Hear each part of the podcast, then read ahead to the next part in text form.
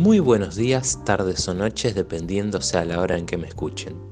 Soy Federico Monzón y este es mi podcast personal Federico Monzón te lo cuenta. Hoy tengo el gusto de entrevistar a Lucila Morlachi, autora de Mis Bellas Artes y la novela A lo Bestia. También es conductora en Tecnópolis, brinda talleres y es actriz.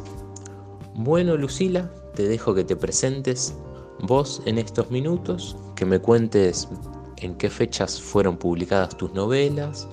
Eh, también por lo que tengo entendido, yo agarré, yo tengo a lo bestia, yo leí a lo bestia, todavía no, no cuento en mi colección con el primer libro de ella, pero son, es literatura para adultos, no es para niños, por lo que te dejo que vos nos expliques todo eso. Hola Fede, ¿cómo estás? Eh, bueno, también aprovecho para saludar a todas las personas que están escuchando el podcast. Eh, sí, sí, sí, como bien me describís, soy em, actriz, escritora, gestora cultural, artista en, en, general, no concibo mi vida sin el arte. Em, y Mis Bellas Artes es mi primer libro, es narrativa feminista Casi te diría que cuando la gente lo iba leyendo me decían que se acerca al género no ficción, pero honestamente yo lo escribí sin buscar un género, lo iba escribiendo y, luego me dijeron que era género no ficción. Lo escribí en el año 2020, en pandemia, y, salió en el 2021, si no me equivoco. No, en el mismo 2020 ya salió eh, publicado. Y a lo bestia lo escribí em, en el año 2021 y salió publicado en el 2022. Más o menos creo que las fechas son así. A lo bestia es, una novela de terror eh, que cuenta eh, algo, algo raro que empieza a suceder en un pueblo respecto a los animales. Eh, y siempre digo que es como un libro que considero vegano porque nos hace replantearnos el vínculo que tenemos con, con los animales. Pero bueno, si querés más adelante lo, hablamos, eh, las temáticas de, los libros. Y sí, no son libros para infancias, no son libros para infancias, son libros para adultos. Eh, si bien alguna que otra mamá me ha comprado Mis Bellas Artes, el libro más, más feminista, más manifiesto feminista, para sus hijas, eh, la realidad es que me han dicho, bueno, tiene, no sé, 11, 12, vamos a esperar un par de años y después se lo doy para que lo lea. Porque son temáticas fuertes, yo escribo temáticas muy fuertes. Lucila, sos una persona con mucho talento. Como bien dijiste recién, ahora vamos a dedicarle el espacio a tu primer libro y del segundo hablaremos en una próxima pregunta. Quiero que me respondas o que nos des una invitación de escribirnos tu primera entrega literaria y también que nos cuentes quién era la Lucila que se animó en ese momento a publicar. ¿Qué te llevó o cómo reuniste la, la determinación de decir, es esto? Volver un poco en el tiempo, en tu mente y, contanos, contanos cómo, qué te llevó a publicarlo. Acepto, acepto ese viaje en el tiempo. Em, la Lucila que, escribió Mis Bellas Artes, yo sé que es una Lucila que no, no imaginaba todo lo que iba a suceder. Siempre eh, digo en las entrevistas que en realidad yo no, no planifiqué escribir un libro. Eh, me sucedió algo, un hecho de violencia de género, eh, no podía superarlo, es como que volví a mí de manera negativa y dije, bueno, lo voy a escribir. A mí que me gusta escribir, lo voy a escribir, lo voy a pasar al papel. Lo pasé al papel y la mano seguía escribiendo. Claro, no era el, único hecho de violencia de género que me había atravesado en mi vida. Muchos otros más me habían atravesado. Y seguí escribiendo, seguí escribiendo, empecé como a reunir ese, material y dije, bueno, quizás esto podría ser un libro. Y ahí me puse un poco a armar... Eh, lo que sería más adelante Mis Bellas Artes. No es que me senté pensando voy a escribir un libro y que tenía la idea hacia años atrás. No, todo lo contrario. Era una Lucila eh, medio despistada con lo que estaba haciendo en realidad. Deseosa de superar algo, de, transmitir, em, transmitirse paz a sí misma con la escritura. Era como un descargo terapéutico para mí. Honestamente no, no había planificado un libro, no tenía, de hecho después todo lo que fue la estrategia de, de venta y la publicidad y la prensa y difusión es como que me hice cargo después de esa parte, porque no, no la pensé antes, porque no, antes no tenía pensado escribir un libro. Y así me encontró la, escritura y la publicación de mis bellas artes, ¿no? Medio como un hecho, em, una casualidad, más que, un proyecto. Em, yo la verdad es que, si bien siempre amé escribir, siempre me gustó mucho escribir, no lo tenía planificado. Eh, como decir, en tal momento de mi vida voy a escribir un libro o, tengo ganas de empezar a hacer esto. No, no, siempre igual desde que soy niña escribí cuentos o comienzos de novelas o poesías, siempre estuve como en esa, pero siempre como un pasatiempo. Y así me encontró eh, Mis Bellas Artes. Y Mis Bellas Artes es un libro eh, de narrativa feminista que reúne todas estas eh, experiencias personales mías al vincularme sexoafectivamente con varones y las reflexiones que fui sacando de estos encuentros y de lo que me iba sucediendo, ¿verdad? Eh, las reflexiones que iba teniendo y es un diálogo conmigo misma y abierto para quien lee que también dialogue con sí mismo o sí misma. Eh, y eso es lo que me pasa cuando la gente me dice, ¿qué les sucede a ellos cuando leen Mis Bellas Artes? Mis Bellas Artes es un libro que, que yo cuando lo escribí, lo terminé de escribir, dije, bueno, acá parece, me parece que hay un libro es eh, un material que yo imaginé que a las mujeres iba eh, a acompañarlas. Me imaginé críticas positivas eh, respecto al contenido, a la forma. No me imaginé lo que iba a suceder con los varones, que es esto de leer el material y sentirse interpelados y decir, bueno, acá me parece que, que, estoy haciendo algo que no está bueno o que hice algo en el pasado que no estuvo bueno.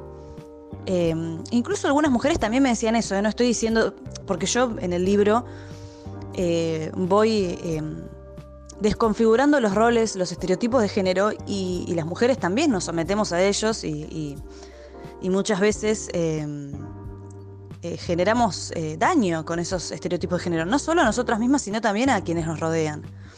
Es un libro que invita a la autorreflexión, a, una autocrítica, a ver cómo nos relacionamos con los otros y por qué ¿no? Porque en realidad es como que sentimos que tenemos que hacer las cosas porque sí, y no es así. La realidad es que no es así, tenemos otras maneras de vincularnos eh, y está bueno ver qué posibilidades hay, además de las establecidas que son buenas, ¿no? Eh, esta heteronorma eh, de que solamente vale la heterosexualidad, solamente vale casarse, tener hijos, formar una familia. Hoy sabemos que no es así, pero cuando yo era más joven, eh, yo soy de la generación Disney, todas esas películas Disney, y el mensaje es ese.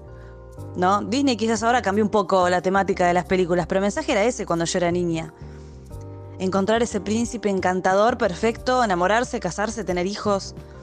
No había otra cosa. Y después cuando vas a choque con la realidad, y justamente eh, tenés un golpe, eh, porque no son las cosas así. El, príncipe encantador no existe, y quizás vos no querés casarte y tener hijos, buscas otra cosa en la vida.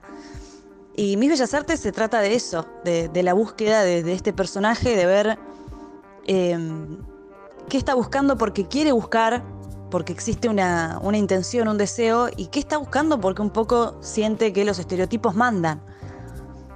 Y cómo nos dañan tanto a hombres como mujeres em, a la hora de vincularnos afectivamente. Y la respuesta de los varones fue interesante, fue de reflexión, fue de, decir, la verdad que leí tal capítulo y, tuve que parar a tomar agua porque sentí que, me hablaba un poco a mí, la narradora. Y, fue fuerte eso, fue, eh, fue fuerte y, a la vez fue gratificante entender que el libro no solamente era de disfrute, digo, a mí me encanta escribir para que la persona no pueda soltar el libro, porque a mí me gusta que me pase eso, que no puedo soltar el libro, que arranqué un libro de, no sé, de 120 páginas y lo terminé a las dos horas. A mí me encanta que me pase eso. Cuando sucede eso, con mi libro, contentísima, feliz de que la gente no lo pueda soltar.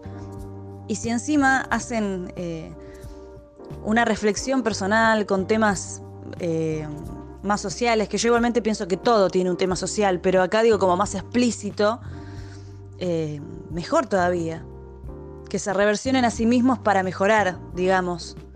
eh, para preguntarse, para salirse del molde. Eh, eso me pareció sublime que haya pasado con el libro. Lucila, tenés una fuerza increíble por lo que me estás contando. Lograste transmutar un hecho trágico un libro que invita a todos los que lo lean a tomar conciencia. Y eso es asombroso porque, como bien contás en todo lo que sucedió con todos los que te vienen leyendo, vas a lograr que todas las semillas que vas metiendo crezcan y logren cambiar eh, un poco esa sociedad que decís. Porque venimos de pensamientos que hoy en día ya son irreales, inexistentes, que está en nuestro trabajo cambiarlo para el día de mañana. También creo que vas a coincidir conmigo que invitamos a cualquier persona a que sufre, que sufrió o que sufre algún hecho de violencia, a que lo denuncie, a que lo diga, a que no se lo quede tragado en la garganta. Que siempre va a haber alguien que va a brindar una mano, que nos va a ayudar. Así que, como bien te felicito, Lucila. Y bueno, ya nos contaste de manera excelente tu, primer escrito. Pasemos al segundo. ¿Cómo fue este cambio de rumbo hacia el terror también? ¿Qué, te motivó?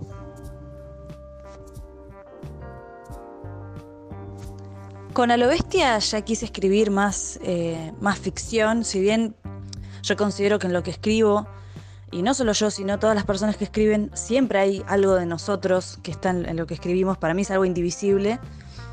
Eh, Mis Bellas Artes es un libro mucho más personal, em, en donde estructuré, digamos, experiencias que me sucedieron a mí. En A lo Bestia ya quise irme a la ficción, eh, a imaginar mundos sobrenaturales y, en una historia que, se fue creando en mi cabeza en un viaje. Al ver a las vaquitas cuando pasaba en un viaje hacia la costa, veía las vaquitas eh, de todos los, campos y ahí empezó a surgir a lo bestia, eh, este universo en donde los animales empiezan a, a revelarse eh, con sus humanos y, que nos hace repensar el vínculo que tenemos con los animales y empiezan a pasar cosas raras en este pueblo y, llega un punto en el que hay muchas aristas para tener en cuenta eh, de por qué em, los animales se portan así, que es la gran pregunta del, libro, pero digo, van sucediendo muchas cosas y la protagonista está atravesada por, por muchas cuestiones que no solamente tienen que ver con eso, y jugué más con, la libertad de, ficcionar, de imaginar esto, ¿no? Eh, un mundo sobrenatural en donde hay criaturas nuevas, hay hechos sobrenaturales, magia, eh, gualichos, que son todas cosas que, me encanta investigar, me encanta inmiscuirme en todos esos temas y así decidí escribirlos. Y así surge a lo bestia, como una novela que yo, por ejemplo, agradecida de que mi editora me diga que eh, había estado teniendo pesadillas por editar el material, pero contentas las dos de que esto haya sucedido. Me decía, no, Lu, te tenía que contar que estoy editando y, a la noche tuve pesadillas y contentas de que haya pasado eso, sentíamos que era una buena señal. Eh, cuando yo paso a lo que es el, género terror, que es un género que me encanta leer, me gusta mucho leer novelas y cuentos de terror y por eso eh, decido hacer algo más más acorde a lo que me, gusta leer, que es, bueno, me siento y escribo una novela de terror. Vos sabés que agarré la historia de Nora y la comencé una mañana y me surgió un trabajo y lo tuve que dejar, pero me dejaste pensando en toda esta revuelta de animales y cómo se iban dando las cosas y los otros misterios que hay en toda la trama de tu libro, que ni bien me liberé de mis ocupaciones, lo terminé relativamente rápido. Y te felicito porque lograste eso que decías anteriormente, una lectura que te enganche y querés devorar página tras página. Así que, como bien decís también recién que te gusta leer terror, imagino también ver muchas películas, mencioname tres libros, o si querés tres películas, o por qué no ambas, hacemos un poco de trampa y mencionamos 6, 3 y 3, o lo que prefieras vos, de películas o libros que te gusten a ti y que digas, si te gustó esto, te va a gustar lo que yo escribo. Qué propuesta interesante. Eh, bueno, voy a intentar hacer tres y tres.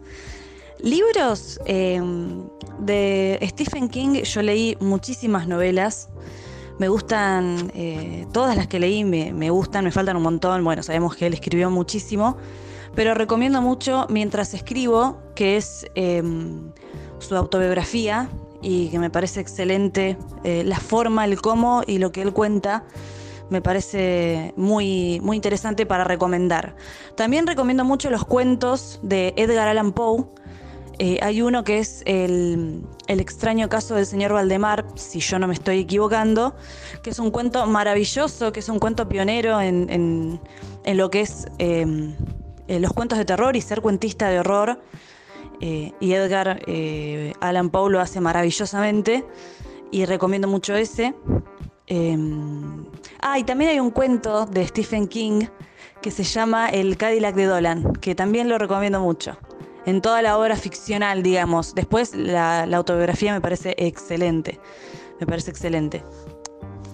Y recomiendo, como, último libro, recomiendo mucho leer a, Mariana Enríquez, em, que es una autora que me la habían recomendado y por fin me, pude sentar a leerla. Eh, Nuestra parte de noche es una novela que ella escribió entre tantos libros que me parece que está construida de manera magistral. Em, lo digo como, como fanática, como admirando lo que ella hace, porque no solo no podés soltar los libros, es muy atractivo lo que ella escribe, sino que es una novela larguísima y está muy bien construida, es, un trabajo de hormiga, muy bien ejecutado, es, una genia. Y recomiendo todos los libros de ella, pero especialmente em, Nuestra parte de noche. Eh, y también recomiendo mucho a Elsa Bornemann, que es escritora de cuentos de, romance y de terror eh, para niños y, juventudes. Pero es un buen comienzo también. quería hacer ese agregado. Y películas, acá voy a hacer trampa porque voy a recomendar otro libro que es eh, La Milla Verde, Milagros Inesperados acá en Latinoamérica, de Stephen King, pero la versión película le hace honor eh, Milagros Inesperados con Tom Hanks y no sé quién más, me acuerdo de, él el nombre. Una gran película, una gran película eh, que viene a entrar en el género terror, pero que te hace repensar muchas, muchas cosas más allá de la estructura clásica de película de terror. Recomiendo mucho también El Conjuro, que es una de las últimas pelis de terror que a mí me asustó de verdad Em, y no suele pasar eso, por lo menos a mí no me suele pasar con todas las películas que salen de terror. ¿no? Parece que en un punto se empiezan como a aparecer y, nada, y a veces pierde la magia, pierde su encanto. Y, sin embargo, El Conjuro, si bien no es una película eh, muy vieja, es relativamente nueva. Eh, me pareció increíble cómo está hecha, cómo está escrita. Aparte cuenta la historia de los Warren, bueno, que, son eh, estos como casa fantasmas, entre comillas, casa demonios, y que a quien le gusta la literatura de terror y las pelis de terror le va a encantar esta historia, es una historia verídica, ¿no? Eh, seguramente Fede vos los, los, conocerás. Y también recomiendo mucho em, El Exorcista, la película, que me pareció fascinante, me encantó. Eh, me acuerdo haber charlado con mi mamá y que ella me diga que esa película, cuando la daban en, los cines, mucha gente salía en la tele, salía en los noticieros, que mucha gente salía espantada o tenía desmayos. Eh, y quizás vos hoy la ves y decís, no es para tanto, pero para mí hay guiños y hay distintas construcciones eh, que eligieron hacer quienes hicieron esa película, que entiendo por qué fue pionera en su momento y me parece muy entretenida. También yo leí el libro eh, y el libro me encantó, pero la película hace justicia y, es increíble. Es una película que hay que ver sí o sí, El Exorcista. Lucila, excelentes recomendaciones. Yo también invito a todos a que le presten atención a todo lo que ella mencionó. Y ahora pasemos a tu otra faceta artística.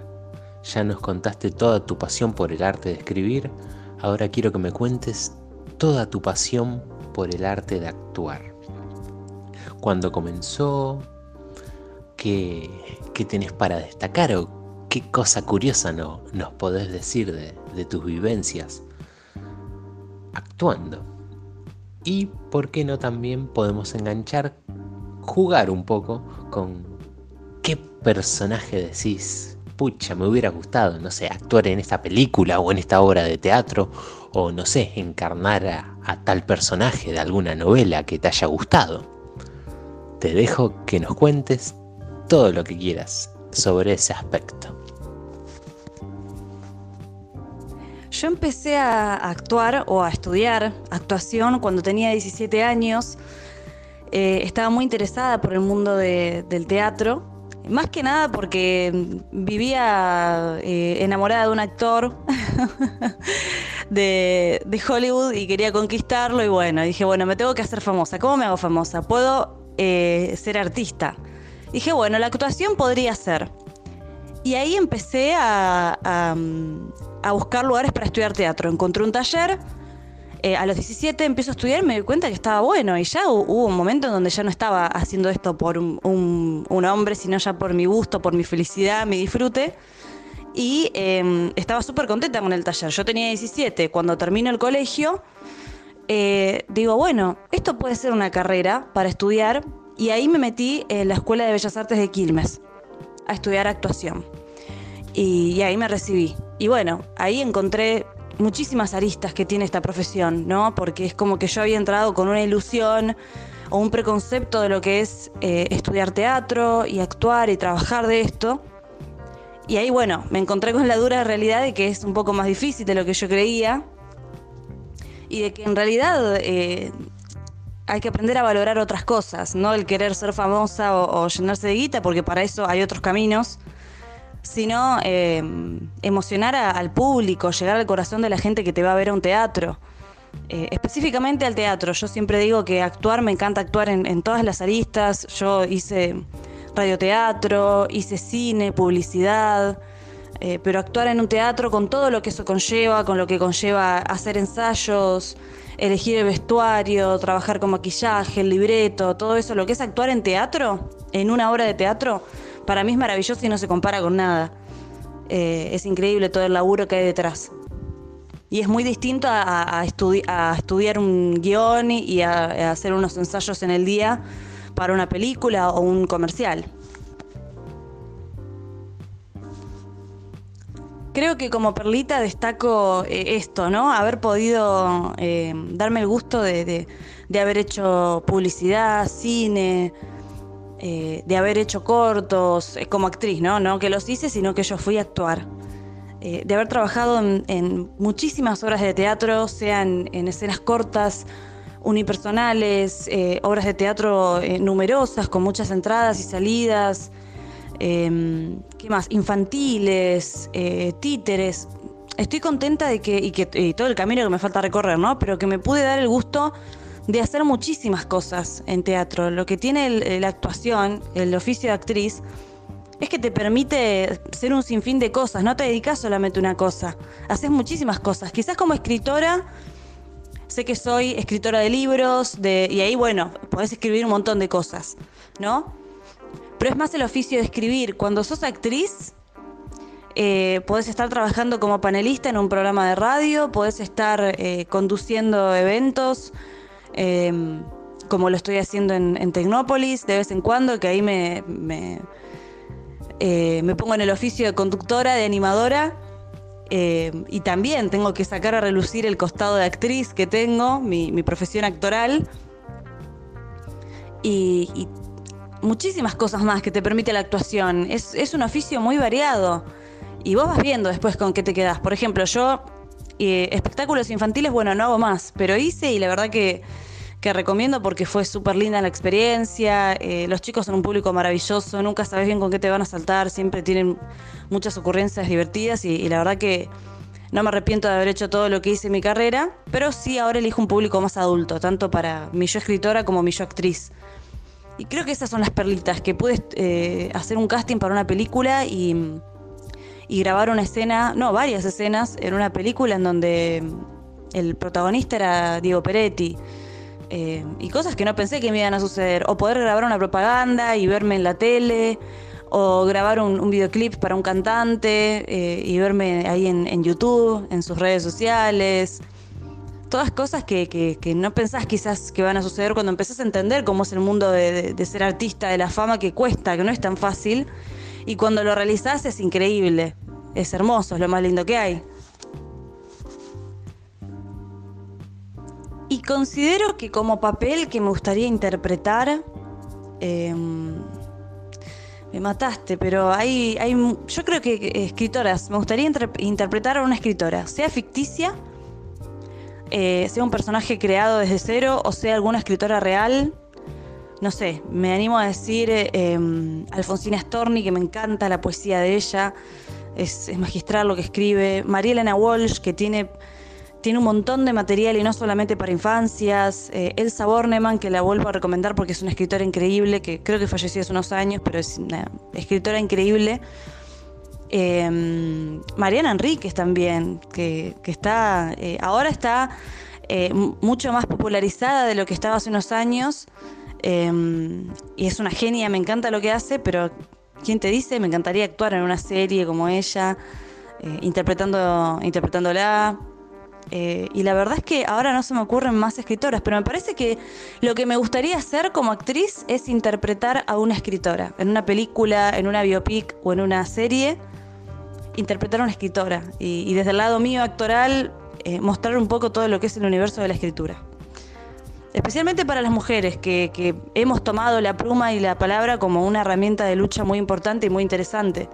El feminismo se apoya mucho en la escritura, en, la literatura y y si bien el hombre también hizo uso de, esa herramienta, me parece que nosotras la dimos vuelta por completo.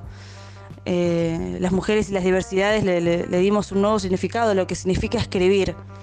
Eh, yo trato de recomendar y, aparte leo y me encanta eh, mucho poesía de, escritores trans y, literatura. Recomiendo también, y ya creo que acá ya recomendé 40.000 cosas, Yo Nena, Yo Princesa de Gabriela Mancilla que cuenta la historia de Luana, que es la primera niña trans. Em, no sé si la primera, primera, pero la primera historia que se populariza acá en la Argentina. Eh, y nada, en el 2012 me parece, pero mm, creo que es, volviendo a la pregunta, creo que esa sería una cuenta pendiente, interpretar a una escritora, sea famosa o no, a una escritora. Genial, Lucila, todo hasta ahora. Muchísimas gracias por tus palabras. Entramos en la recta final y quiero preguntarte qué desde tu experiencia obviamente, a todos los jóvenes o incluso gente mayor que tenga algún escrito olvidado o que quiera largar algo y tenga una corazonada. ¿Qué, qué le decís a toda esa persona que sueñe y sea un sueño para ellos la idea de sacar un libro? Contanos.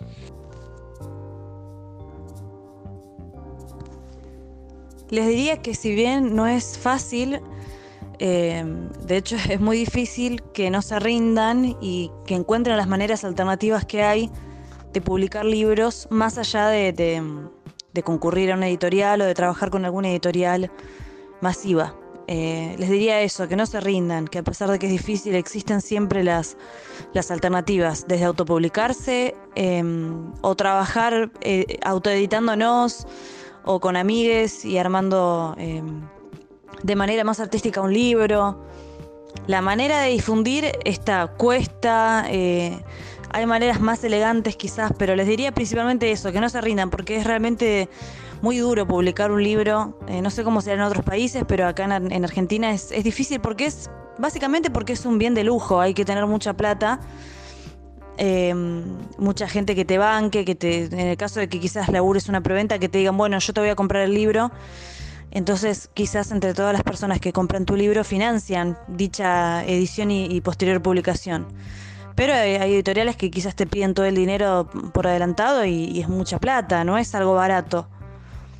Em, que busquen, que busquen precios, que comparen y que realmente que no se rindan, a pesar de todo que no se rindan porque la manera está, qué sé yo, no quiero romantizar la lucha de editar libros y publicarlos, pero mm, me parece que la manera de, sacar tu material adelante, eh, quizás en una red social o, haciendo fanzines eh, con fotocopias, lo que sea, que, para arrancar me parece que está y hay que aprovechar. Eh, y después llegan las publicaciones quizás más, no me gusta decir profesionales, pero más de editorial pero no se rindan, ese sería el mensaje, no se rindan. Lucila, quiero que me digas ahora qué se viene para todos los que ya te leyeron o incluso los nuevos lectores o gente que te conozca escuchando este podcast. ¿Qué planes tenés para más adelante? Se viene el tercero, ¿nos podés adelantar aunque sea un poquito algo? Contanos, contanos. Bueno, Fede, para más adelante, eh, sí, ojalá que se venga el tercer libro. Yo tengo muchas ganas de escribir, pero todavía no me senté a escribir. Em, y sigo contenta por las repercusiones que, tengo feriando, en ferias, en ferias del libro, en, festivales. Estoy muy contenta, la verdad que ojalá que se vengan más fechas. Em, y próximamente sí, sí, si todo sale bien, se viene un, tercer libro, pero bueno, lo primordial es que me siente escribir, que eso todavía no sucedió. Tengo muchas ideas en la cabeza, pero todavía no me senté a escribir. Em, y me gustaría colaborar, colaborar con, ilustradoras, con, otras escritoras moverme con otras personas, ¿no? Eh, en lo que es el ámbito literario y trabajar en conjunto. Así que mm, digamos que la gente que me sigue, mis fans, por así decirlo, tienen que esperar eso, colaboraciones y, más libros y más laburo artístico. Bueno, Lucila, hemos llegado al final de la entrevista. Muchas gracias por haber participado. A todos los oyentes los invito a seguirla en sus redes sociales, a conocer su trabajo, a conocer sus dos libros y todo lo que hace, pero qué mejor que ella para decirlo. Lucila, este espacio es para que des tu saludo de despedida y menciones todas tus redes sociales o donde podamos encontrarte a ti o a tus libros. Bueno, Fede, muchas gracias por el espacio, súper contenta con la entrevista. Em, y mis redes sociales son arroba Lucila Morlachi, ok, eh, C, H e I latina, así me encuentran en Instagram. Eh, por ahora solamente tengo Instagram, quizás eh, habrá TikTok más adelante, pero no lo sé. y bueno, por ahora Instagram está bien, ahí se pueden comunicar conmigo y, ahí voy subiendo las novedades de todo lo que sucede con fechas, eventos, libros. Y muchas gracias por el espacio y la entrevista, la pasé muy bien. Lucila, una vez más, gracias por tu tiempo y por haber formado parte del podcast. A todos los oyentes que llegaron hasta acá, muchísimas gracias. Yo soy Federico Monzón, mi Instagram es fede.monzón.23. Agradezco a todos los que me sigan, comentan o me den sugerencias de lo que sea. Espero que estén acompañándome la próxima. Muchas gracias a todos. Nos vemos.